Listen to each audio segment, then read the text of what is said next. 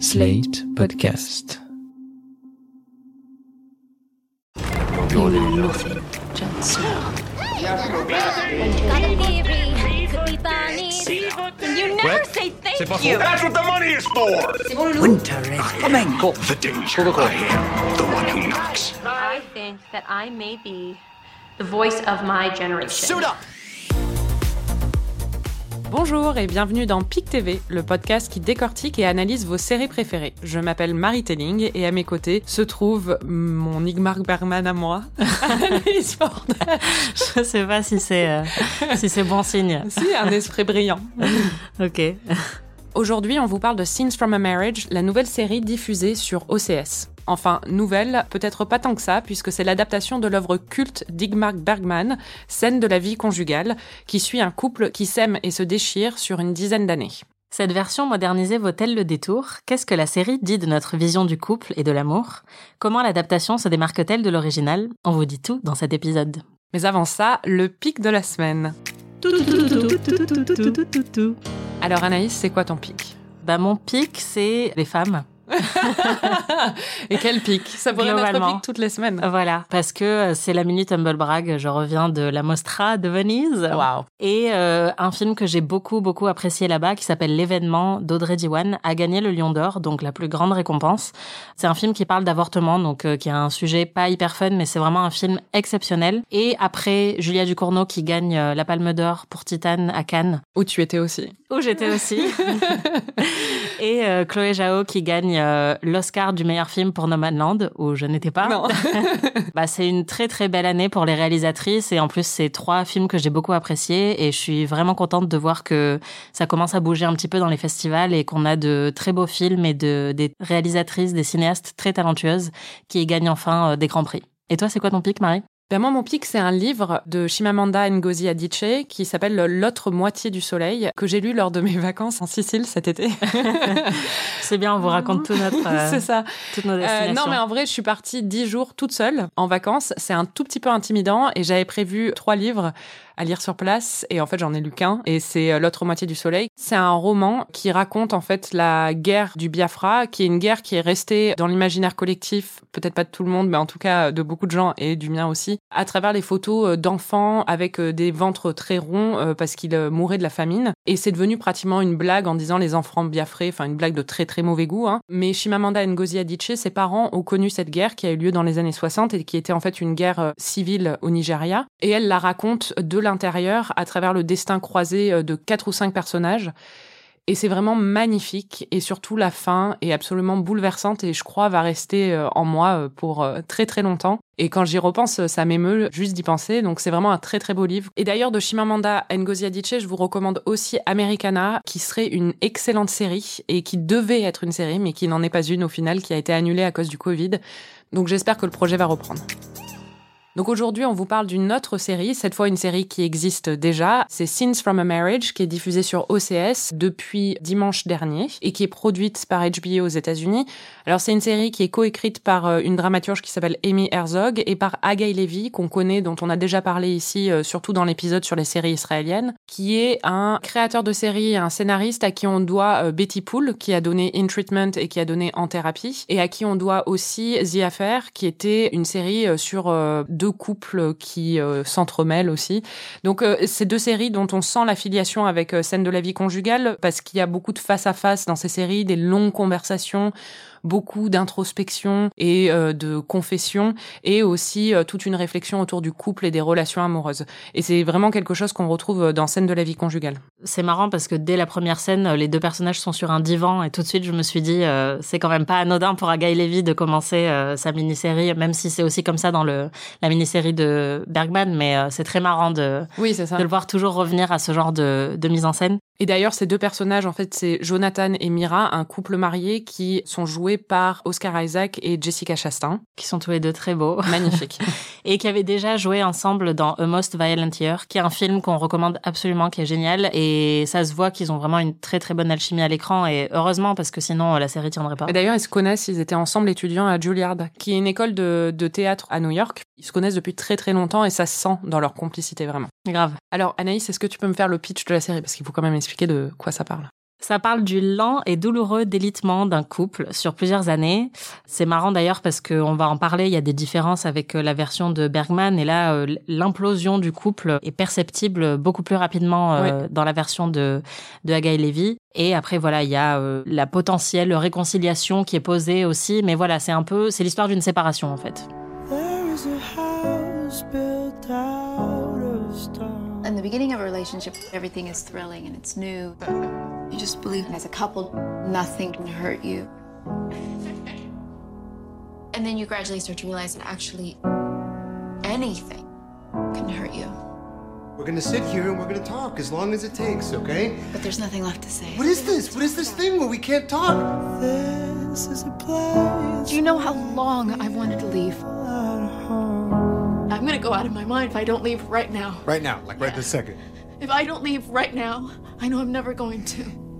D'ailleurs, Agaï Levy a dit euh, dans sa note d'intention de la série que pour lui, euh, scène de la vie conjugale de Bergman, ça montrait à quel point le mariage pouvait être euh, douloureux. Et lui, il s'est dit que 50 ans après, il voulait raconter à quel point le divorce pouvait être douloureux. Donc euh, c'est marrant parce que les deux versions sont très similaires, ah. mais il y a un léger, euh, une légère différence de point de vue qui s'explique aussi dans la manière dont il en parle. Et on va en parler de ces différences et de ces similarités avec la, la, version de Bergman. Mais déjà, on voulait dire tout de suite, on a adoré la série en fait. Pour moi, c'est peut-être la meilleure série que j'ai vue cette année avec Mare of Easttown, mais ça a été un coup de foudre immédiat. C'est pas mal, c'est pas mal. non, c'est très très bien. Et en fait, euh, ce qui est impressionnant, c'est que c'est une maîtrise à tous les niveaux. Et c'est vrai que moi, on en a déjà parlé ici, euh, je préfère les longues séries. Euh, j'ai un peu du mal avec les mini-séries, même si je dois reconnaître quand elles sont très bien faites comme celle-ci que c'est un grand plaisir. Et là, c'est vraiment ça, c'est-à-dire que de l'interprétation à la mise en scène, à l'écriture, à la photo, à la musique, en fait, tout est absolument parfait. Et c'est vraiment un bonheur de voir une série qui est juste parfaitement maîtrisée de bout en bout. On sait effectivement qu'il y avait une source qui lui a permis évidemment de trouver l'inspiration, mais euh, vraiment on sent la patte d'Agaï Levy aussi dans chaque épisode. C'est vraiment impressionnant. L'œuvre originale, justement, parlons-en, c'est la série qui est aussi un film de Igmar Bergman. C'est une série de 1973 en six épisodes qu'il a ensuite adapté en un film de 2h48 de long, donc un long film quand même. Moi, c'est la version que j'ai vue euh, au cinéma et c'est vrai que c'était très euh, méditatif comme expérience. oui, et euh, donc dans les rôles principaux, cette fois-ci, il y a Lee Woolman et Erland Josephson qui sont aussi, mais absolument époustouflants. Lee Woolman, elle est, mais... Quelle femme. Ah ouais, Bon, déjà, ce qu'il faut dire, c'est que la structure, au début, quand on regarde en fait euh, les épisodes de Bergman et ceux d'Agaï Levy, la structure du premier épisode est quasiment identique. C'est-à-dire que ça s'ouvre avec une scène où le couple est interrogé par une personne tierce sur leur couple et leur identité. Ensuite, ça s'enchaîne avec un dîner avec des amis qui sont un peu l'exemple opposé au leur. En tout cas, dans, dans la version de Bergman, on a vraiment l'impression que c'est un couple idéal, même si on sent déjà quelques petites euh, choses sous-jacentes. Mais là, ils sont vraiment confrontés au couple de l'enfer qui s'écharpe et rien ne va et qui s'engueule devant eux. Donc ça, c'est la scène suivante. Et ensuite, on enchaîne avec une révélation, c'est-à-dire que le personnage de Liv Ullmann lui apprend, qui s'appelle Marianne dans la version de Bergman, apprend à son mari qu'elle est enceinte. On sent qu'il y a peut-être un manque d'enthousiasme de sa part et ça se conclut sur euh, l'avortement. Et donc ça c'est vraiment le premier épisode et ce schéma est complètement respecté dans la version d'Agaï Levy, mais il y a déjà quelques petites différences. Ouais, la plus grosse différence qu'on remarque tout de suite, c'est qu'il y a eu en fait une sorte d'inversion des rôles entre l'homme et la femme. Dans la version de Bergman, euh, c'est clairement le mari qui effectivement est un peu plus en retrait dans le couple, qui est un peu plus ambivalent, qu'on sent euh, pas forcément insatisfait, mais un petit peu détaché, alors qu'elle est un, peu plus enthousiaste. Et dans la version de Agaï Levy, très rapidement, on comprend que c'est Jessica Chastain qui a le rôle euh, déjà de euh, la personne la plus insatisfaite du couple, euh, ou en tout cas le plus visiblement insatisfaite, mais aussi c'est celle qui gagne le plus d'argent, c'est celle qui s'occupe un peu moins de leur enfant. Mhm. Et Oscar Isaac, lui, a le rôle un peu plus féminin, entre guillemets, puisqu'il est beaucoup plus doux, beaucoup plus ouvert, souriant dans les premières scènes. Plus traditionnel aussi, hein. il a une éducation traditionnelle religieuse et donc il a importé ça aussi dans sa vision du couple. Ouais, c'est principalement lui qui s'occupe de l'enfant qu'il a avec le personnage de Jessica Chastain, puisque euh, son travail lui permet plus de flexibilité, alors que elle, on sent que c'est une femme de carrière qui n'a pas forcément eu beaucoup le temps de s'occuper de leur fille euh, au début, même si en fait on voit dans des petites scènes qu'elle est très attentive en tant que mère. C'est juste qu'elle a un peu le mauvais rôle. Euh, oui, et culpabilisée, on le sent tout de suite. Et on sent aussi que lui essaie de la rassurer en lui disant mais non, t'as rien fait de mal. Mais en même temps, en la rassurant, il participe à sa culpabilisation aussi parce qu'il souligne aussi qu'elle devrait peut-être se sentir mal. Mais ce qui est intéressant aussi dans le retournement de la situation, c'est qu'on comprend dès la première scène qu'elle est beaucoup plus sexuelle, c'est-à-dire qu'elle a une, une sexualité à travers son histoire qui est beaucoup plus riche. C'est sous-entendu très vite parce qu'il dit euh, qu'elle avait été avec un chanteur de rock alors que lui, il a été élevé dans une famille juive orthodoxe. Donc euh, il était euh, quand il l'a rencontré, lui, il était encore religieux. Et c'est un peu le rôle inversé traditionnel où c'était elle qui avait plus d'aventures au début et qui s'est un peu cadrée avec lui, alors que lui était dans un modèle un peu de late bloomer, on dit en anglais, c'est-à-dire qu'il s'est découvert un peu sur le tard, quoi. Dans le deuxième épisode, le plus gros changement, avancé de 10 secondes si vous voulez pas être spoilé, mais il y a une grosse trahison dans le couple qui va initier vraiment la déchirure principale. Dans la version de Bergman, c'est l'homme qui commet cette trahison. Dans la version de Hagaï Levy, c'est la femme. Et ça aussi, c'est assez malin. C'est pas non plus une inversion totale, c'est-à-dire que ça fait pas euh, faux ou artificiel. Non, non, pas du tout. Parce qu'il y a quand même des dynamiques très similaires entre tous les personnages, peu importe la version.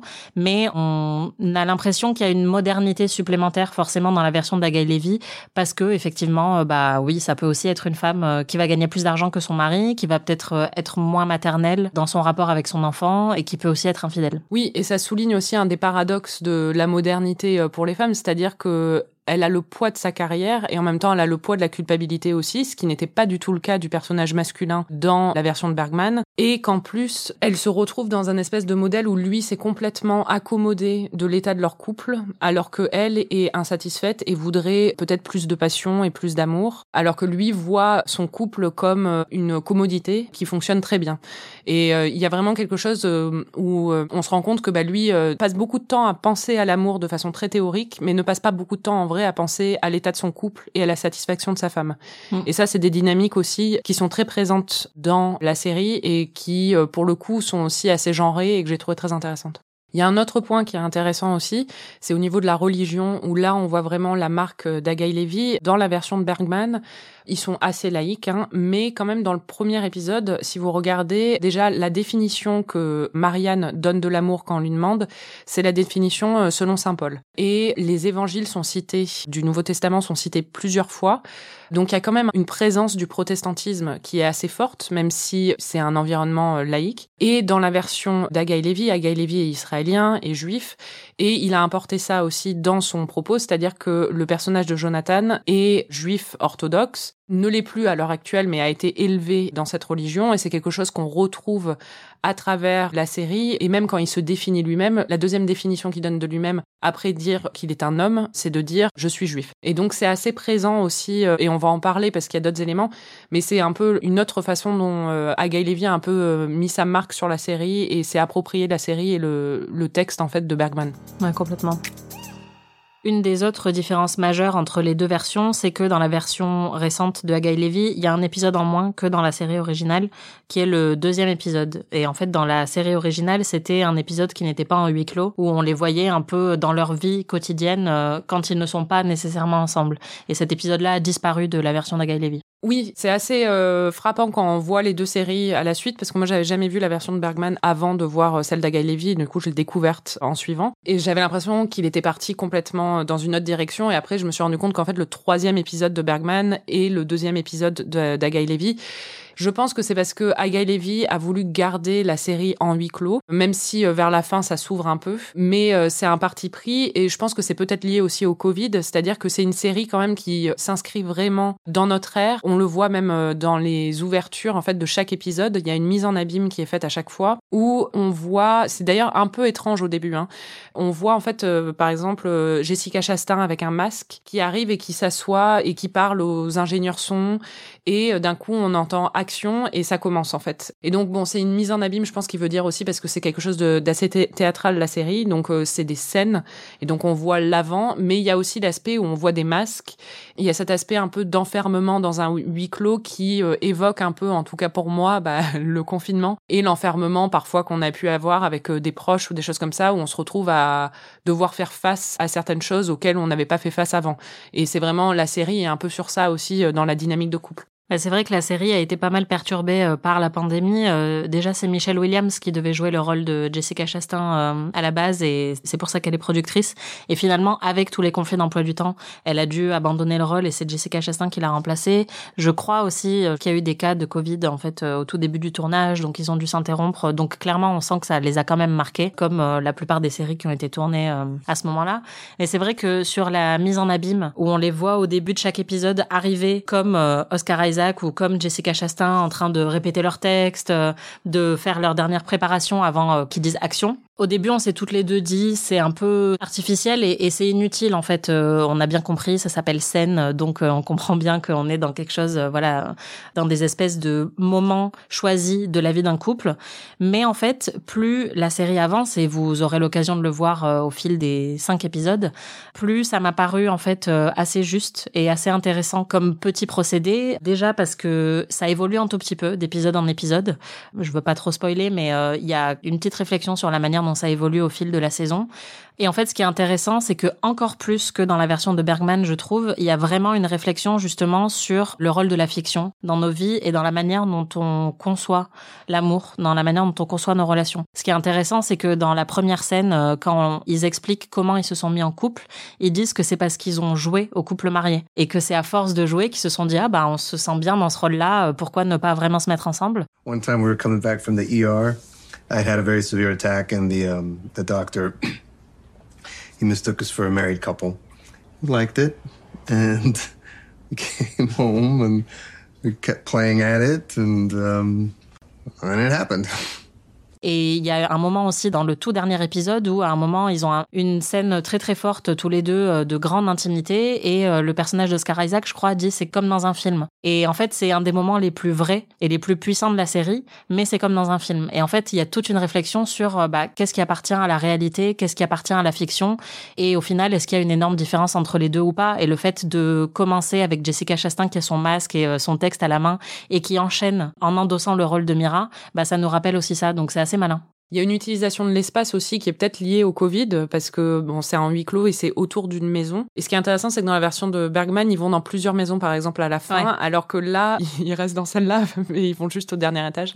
c'est ça. Euh, parce qu'on sent que c'était un peu plus limité au niveau de la production. Et c'est peut-être un choix scénaristique, mais c'est peut-être aussi dicté par euh, les obligations euh, de la pandémie.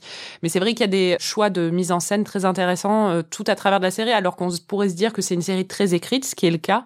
Mais il y a quand même une mise en scène très pensée. Faites attention quand vous regardez la série parce que ce qui est remarquable, c'est que c'est une mise en scène vraiment minimaliste qui n'attire pas du tout l'attention euh, sur elle, mais en fait avec ce cadre très très très restrictif de juste deux personnes en train de parler dans une maison, Agaï Levy tire parti vraiment de chaque chemisier porté par Jessica Chastain, la manière dont elle est coiffée ou maquillée selon les épisodes regardez, ça en dit beaucoup sur l'état d'esprit de son personnage et comment elle se conçoit par rapport au personnage de Oscar Isaac, la manière dont c'est filmé en fait, où on a au début cette scène euh, qui dure très très longtemps avec la caméra qui se rapproche très lentement du couple pour montrer un peu la manière dont ils se sentent surveillés dans cette scène, alors que juste après il y a un montage très dynamique où on voit leur intimité dans la salle de bain où il se passe la brosse à dents, il se passe le dentifrice, et là on sent qu'ils retrouvent euh, une sorte de routine euh, très très agréable.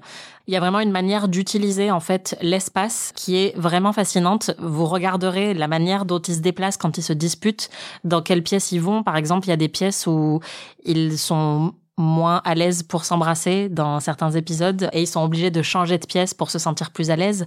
Ça en dit beaucoup sur euh, comment ils se perçoivent tous les deux, euh, dans quelle pièce il y a des souvenirs. Enfin, c'est vraiment très très très intéressant. C'est vraiment une masterclass de mise en scène qui utilise vraiment pas grand chose, mais pour montrer vraiment toutes les nuances des relations entre ce couple et notamment euh, ouais, les coiffures, le maquillage, etc. Prêtez-y attention, c'est vraiment très très fin. Je voulais qu'on se concentre sur une scène en particulier, c'est la première, parce que justement c'est une excellente scène d'exposition, non seulement sur ce que la série veut faire et veut dire, mais aussi bah, sur les personnages qu'on a en face de nous et euh, sur euh, leurs relations et leur dynamique. C'est une scène qui dure 17 minutes et durant laquelle en fait le couple, donc Mira et Jonathan, se retrouvent à euh, répondre à des questions d'une doctorante qui fait une thèse sur les relations de couple et surtout sur le succès des couples où les rôles sont un peu inversés, où l'homme s'occupe plus de la maison et des enfants et où la femme gagne mieux sa vie. Dans la version de Bergman, c'était une journaliste qui occupait ce rôle et qui était beaucoup plus dynamique et un peu plus rieuse, alors que là c'est un peu plus euh, sérieux. Mais ce qui est intéressant, c'est que bon déjà ça nous permet de découvrir leur histoire, c'est-à-dire qu'elle va leur demander comment ils se sont rencontrés. Donc on a toute la backstory comme tu dis où ils ont prétendu être en couple avant d'être en couple et elle leur demande aussi de se définir eux-mêmes. Et ça c'était aussi dans la version de Bergman et c'est hyper révélateur, c'est-à-dire que Jonathan qui est joué par euh, Oscar Isaac est beaucoup plus à l'aise dans cet exercice, c'est lui qui a rencontré cette thésarde et qui a dit oui pour le faire alors qu'on sent tout de suite que Mira n'a aucune envie d'être là. Et donc lui commence à euh, déballer toutes ses identités. Il commence par dire Je suis un homme et euh, je suis juif. Je suis aussi le père d'Eva. Mhm. Je suis prof de fac. Il va jusqu'à dire qu'il est asthmatique, mais il y a une chose qu'il dit pas quand même, c'est je suis marié mm. euh, et je suis l'époux de euh, Mira. Et on sent que elle le note tout de suite parce qu'elle relève qu'il dit je suis asthmatique et elle dit vraiment tu dis ça? C'est une absence euh, criante. Voilà. Et quand elle se présente, elle va dire tout de suite. Je dirais que je suis une femme. Je suis mariée. Je suis maman rien qu'à travers ça, c'est très subtil, mais on sent tout de suite des dynamiques où lui a l'air d'être un peu un mari idéal, mais à travers ça, on sent quand même qu'il ne la considère pas vraiment dans son schéma du couple et dans la façon dont il euh, voit sa vie. Elle est là et elle est importante, mais en même temps... Il la prend pour acquise, en fait. Exactement. Et tout ça s'est révélé juste en quelques secondes. La scène est assez gênante, hein, parce qu'on se rend compte, il y a des petits moments de complicité entre eux, mais euh, sur 17 minutes, on se rend compte qu'il y a beaucoup de choses qui vont pas. Il y a vraiment un malaise de la part de Mira. Ce qui est marrant, c'est que elle, dit tout de suite aussi qu'elle est mère. Et il y a même un moment où elle dit euh, oh, j'ai oublié de dire que j'étais mère euh, et, il lui dit non non si si tu l'as déjà dit mais il y a cette culpabilité dont tu parlais. Ça c'est vraiment en revoyant l'épisode une deuxième fois où j'ai réalisé que plusieurs fois dans l'épisode c'est le premier geste qu'elle fait dans la scène c'est qu'elle ouvre la porte de la chambre de sa fille pour euh, pour vérifier qu'elle est bien là. Elle le refait à un autre moment. Et c'est marrant parce qu'il y a tout de suite cette idée qui est plantée dans cette conversation avec la thésarde que Mira est une mère moins présente. Et d'ailleurs à un moment la fille vient réclamer un peu leur attention et c'est tout de suite Jonathan qui va s'en occuper mais c'est nié par les actions de Mira qui, pour le coup, est tout le temps en train de penser à sa fille. C'est juste que on voit qu'ils ont construit cette espèce de d'image de leur propre couple où elle est une mère beaucoup moins présente. Et c'est vraiment euh, très intéressant. Après, ce qui est marrant, c'est que moi, quand je l'ai vu cette scène, au début, je suis pas trop rentrée dedans justement parce que c'est de l'exposition et que comme il y a ce plan fixe très long, on ne se préoccupe quasiment que de l'écriture. Et donc, euh, je trouvais que ça faisait très, très, très écrit. Mais je suis d'accord avec toi, c'est quand même assez malin. En quelques minutes, on a euh, toutes les informations qui vont nous permettre de comprendre ce qui se passe par la suite. Et surtout, ça tient grâce à la performance des deux acteurs, ouais, qui est vraiment mais hallucinante. Et encore une fois, ils font tellement avec tellement peu parce que c'est vraiment que de l'écriture. Ils sont tous les deux assis sur un canapé et ils sont mais époustouflants. Et Jessica Chastain, vraiment, mais c'est ah ce que je me disais pendant toute la série, c'est la meilleure performance de sa carrière. Et Dieu sait que sa carrière est impressionnante. Ce qu'elle réussit à faire, euh, c'est vraiment fou. On sent euh, toute la tension dans la façon dont elle est assise et lui, on sent qu'il est complètement... Euh, il est à l'ouest. Il est à l'ouest. Il ne voit pas du tout que sa femme, à côté de lui, n'est pas là et n'a pas envie d'être là. Et il la rassure parfois parce qu'il se perçoit comme quelqu'un de bon et moral et qui veut être perçu comme quelqu'un de bon et moral. Et c'est d'ailleurs quelque chose qui revient après dans la série où à la fin il dit euh, qu'il s'en fout d'être moral et bon et qu'il a sa trajectoire, c'est un peu ça dans la série. Mais au début vraiment il est dans ce rôle où c'est une performance. Par exemple quand il la rassure en lui disant Je suis une mère de toute évidence. Tu l'as dit. T'en fais pas. Oh. il la rassure, mais comme j'ai dit tout à l'heure, en même temps, il appuie aussi sur le fait qu'elle s'inquiète et donc qu'elle culpabilise et donc qu'elle a des raisons de culpabiliser. Et il y a quelque chose d'un peu euh, pernicieux là-dedans, même si le personnage d'Oscar Isaac m'a beaucoup touché et je l'ai trouvé. Euh, ah ça, il t'a beaucoup touché. non mais non, non mais parce qu'en même temps, il n'est pas si. Euh, non mais elle rigole parce que je, je vous sortirai les WhatsApp. non parce que je trouve absolument bouleversant de beauté dedans. Il a des cheveux et une barbe très beau. incroyable mais aussi parce que je le trouve très touchant comme personnage. Mais en même temps, justement, je l'ai trouvé attirant au début et au fur et à mesure de la série, de moins en moins, parce qu'on découvre de plus en plus cette espèce de vernis qu'il a et ce que ça cache en fait, et ça cache une forme de lâcheté quoi. Ce qui est vraiment exceptionnel dans cette série, c'est que on va dire, je pense que Mira ou Jessica Chastain a le mauvais rôle dans le couple, et c'est vrai parce que c'est elle qui, on l'a dit, initie un peu cette grosse trahison. Oui, et puis elle a les moments les plus choquants quand même. Voilà. À plusieurs reprises, des moments très très choquants. euh. Exactement, qui étaient plutôt réservés aux personnages masculins dans la version de Bergman. Mais ce qui est remarquable, c'est que en fait, les deux sont très beaux. Les deux sont aussi très faibles. Les deux sont méprisables et pathétiques dans certaines scènes et bouleversants de justesse dans d'autres scènes. Et vraiment, euh, c'est pour ça que la série réussit. C'est parce qu'il n'y a pas de bon et de mauvais rôle au final. Il n'y a pas de gentil et de méchant. En fait, dans une séparation, tout est laid et tout le monde peut endosser un rôle extrêmement pathétique et, et misérable. Et c'est exactement ce qui se passe euh, dans certaines scènes. Et ça, c'est vraiment euh, un crédit de l'écriture d'avoir réussi à, à faire passer toutes ces nuances sans que Jessica Chastain soit vraiment la, la vieille mégère euh, ou que Oscar Isaac soit le héros. euh. Oui, c'est ça. C'était périlleux quand même, hein, je pense, comme entreprise, et ils le réussissent vraiment très bien. Il n'y a pas de moment où je me suis dit, euh, même dans le deuxième épisode où elle est vraiment pas sympathique, on comprend beaucoup à travers son jeu et à travers l'écriture, et euh, on saisit aussi un peu sa détresse et le fait qu'elle soit arrivée dans une impasse. Donc il y a vraiment quelque chose, euh, c'est très équilibré, très très nuancé et intelligent. Vous remarquerez la manière dont est habillée Jessica Chastain dans cette première scène n'a rien à voir avec le reste euh, de la série où là elle a vraiment un chemisier hyper cucu, elle est très peu maquillée, euh, elle fait très euh, bah c'est marrant, elle rappelle un peu euh, une femme plus traditionnelle euh, limite d'une autre époque. On dirait Brie Van Der Kamp un peu. Alors qu'après, vous allez voir, elle sort les cuissardes. euh, et, et ça, ça en dit long justement sur à quel point elle est effacée dans ce couple au début de la série. Et en fait, on comprend que toutes euh, ces choses horribles qu'elle fait, c'est aussi parce qu'elle veut exister, parce qu'elle a pendant trop longtemps, elle a été effacée. Et d'ailleurs, il y a un moment où Oscar Isaac sort de la pièce justement pour s'occuper de leur enfant, et elle change de place, elle prend sa place sur le canapé à lui, et tout de suite, elle change aussi d'attitude. Elle est beaucoup plus à l'aise, elle est beaucoup plus euh, sèche, beaucoup Oui. plus, elle a beaucoup plus de répondants, et on sent en fait que bah, c'est sa présence à lui qui l'étouffe euh, complètement. Donc voilà, il y a plein de petits détails comme ça qui sont mais infiniment riches sur euh, ce que la série veut raconter. Encore une fois, sans que lui ne veuille l'étouffer, en fait. Ouais. C'est ça qui est euh, aussi euh, remarquable. C'est jamais caricatural. Exactement, parce que lui n'a pas le mauvais rôle non plus, hein, au contraire. Donc vous l'aurez compris, la série c'est vraiment une réflexion autour du couple et de l'amour. Par exemple, dans cette première scène, il y a une question que pose l'étudiante qui dit qu'est-ce qui fait le succès de votre couple? Et là tout de suite, Jonathan, qui est professeur de philosophie à Tufts à Boston, donc euh, forcément euh, il réfléchit beaucoup. D'abord, il lui demande mais qu'est-ce que ça veut dire succès pour vous? Et est-ce que vous devriez pas nous demander d'abord si vous considérez que notre couple est un succès ou pas? Et après, il part dans un espèce de monologue sur le succès. Le mot succès, pour lui, fait partie d'une méprise culturelle euh, au sujet du mariage. Le mariage devient ce projet, cette chose sur lequel on doit travailler. Il dit que c'est une industrie de plusieurs euh, milliards de dollars, avec des livres de self-help, des euh, thérapies de couple, des podcasts, des applications, des séries télé aussi. Alors ça, c'est un peu Wink, méta, quoi, voilà. Que c'est un énorme business. Et il dit peut-être que c'est à cause de mon background, de mon éducation, mais je pense que c'est évident que la culture occidentale, que la culture de consumériste a volontairement créé ces attentes complètement irrationnelles selon lesquelles le mariage doit être euh, à tout moment basé sur la passion et le sexe et sur une euh, intensité émotionnelle euh, sans fin, alors que c'est évident que toutes ces choses n'existent que lorsqu'il y a de la nouveauté. Et il pense que donc le, tout ce concept de réussite et de passion et de est complètement euh, faux et basé sur euh, quelque chose de, de complètement infondé. Quoi. So the whole concept's a complete fallacy.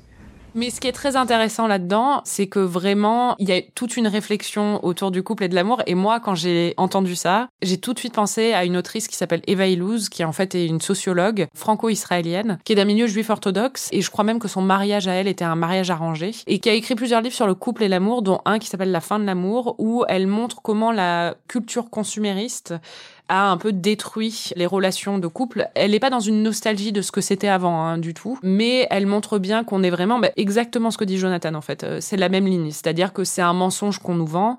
Et quand j'ai entendu euh, ce personnage dire ça avec en plus son éducation juive orthodoxe, je me suis dit mais il doit y avoir un lien, c'est pas possible. Et en fait, j'ai posé la question à un confrère qui est déjà venu euh, dans cette émission qui s'appelle Olivier Joyard, qui a interviewé Agaï Lévy à Lille pour Cérémania et qui lui a demandé Et tout de suite, Guy Levy lui a dit La fin de l'amour était mon livre de chevet en écrivant la série. Et vraiment, on sent, en fait, et c'est ce qu'il y avait chez Igmar Bergman aussi, qui, bon, lui, pour le coup, a été marié cinq fois, donc il avait vraiment de l'expérience sur les mariages et les divorces. Mais il y a vraiment toute une réflexion, et c'est ça qui est passionnant, et moi j'ai adoré ça parce que j'adore ces questions, mais sur euh, les relations de couple et ce qui peut fonctionner ou pas aujourd'hui, quoi. Ouais, c'est vraiment la question dans l'air du temps actuellement. il y a littéralement 40 livres qui sortent sur ce sujet. Voilà, c'est ça, sur la fin du couple et la fin de l'amour. Et sur réinventer l'amour aussi, c'est le titre euh, du livre de Mona Chollet qui vient de sortir. Donc c'est pas juste la fin du couple, mais c'est comment repenser l'amour et l'influence du patriarcat sur l'amour. Et c'est un peu ce que fait la série, je trouve aussi. Ouais, complètement. D'ailleurs, il y a euh, ce couple au début, euh, dans le premier épisode, qui eux essayent d'avoir une relation libre, et on sent que ça marche pas très bien non plus. J'ai trouvé ça un peu caricatural dans la manière dont c'est écrit, mais on sent qu'il essaye de s'interroger euh, à Guy Levy sur quelles autres modalités en fait on peut inclure dans le couple. Moi, ce qui m'a vraiment fasciné, c'est que je pense que la question posée, c'est est-ce que l'amour vaut le coup? Est-ce que ça mérite toute la souffrance que ça peut engendrer? Non, mais c'est vrai parce que c'est une série qui est parfois très très dure à regarder. Il y a vraiment des scènes de déchirement du couple et en fait on comprend aussi tout l'amour qu'il y a derrière. Donc c'est parfois vraiment bouleversant. Et en fait il y a des moments d'une telle violence et d'une telle douleur entre eux que c'est quasiment insoutenable. Moi vraiment j'étais en hyperventilation et je voulais me cacher les yeux pour pas regarder. Et en fait l'instant d'après il y a une intimité tellement belle entre eux qu'on se dit ça mérite tout ça. Ça mérite euh, toutes les pires engueulades, ça mérite toutes les pires souffrances, les pires douleurs de pouvoir atteindre ces quelques moments très bref d'intimité euh, indescriptible. Et la série, je trouve, n'offre pas vraiment de réponse. C'est à chaque personne de se demander est-ce que j'ai envie de traverser tout ça, euh, voilà, euh, est-ce que j'ai envie d'être en couple ou pas? Mais je trouve que c'est extrêmement beau la manière dont c'est raconté parce que justement, on comprend pourquoi tout le monde se met en couple et pourquoi tout le monde tombe amoureux alors qu'on sait que ça finit mal très fréquemment parce que c'est sublime. Oui, c'est sublime, mais la série ne donne pas de réponse, comme tu dis. Mm. Et c'est ça qui est beau aussi, c'est qu'elle nous laisse avec nos interrogations. Moi, je voulais qu'on me dise donnez-moi des réponses. Mais non, elle nous laisse avec beaucoup de questions et un exemple très imparfait, mais très beau et réaliste, quoi. C'était PIC TV. Merci Anaïs. Merci Marie. Et merci les Pickies de nous écouter toutes les semaines. Vous pouvez retrouver tous les épisodes de PIC TV sur Slate Audio ou sur votre appli de podcast préféré. On se retrouve la semaine prochaine pour un nouvel épisode. Cette fois, on va vous parler d'une de nos séries cultes, Mad Men. En attendant, si vous avez aimé ce podcast, n'hésitez pas à nous mettre 5 étoiles et un petit commentaire. On adore vous lire, vraiment. Et à très vite. Salut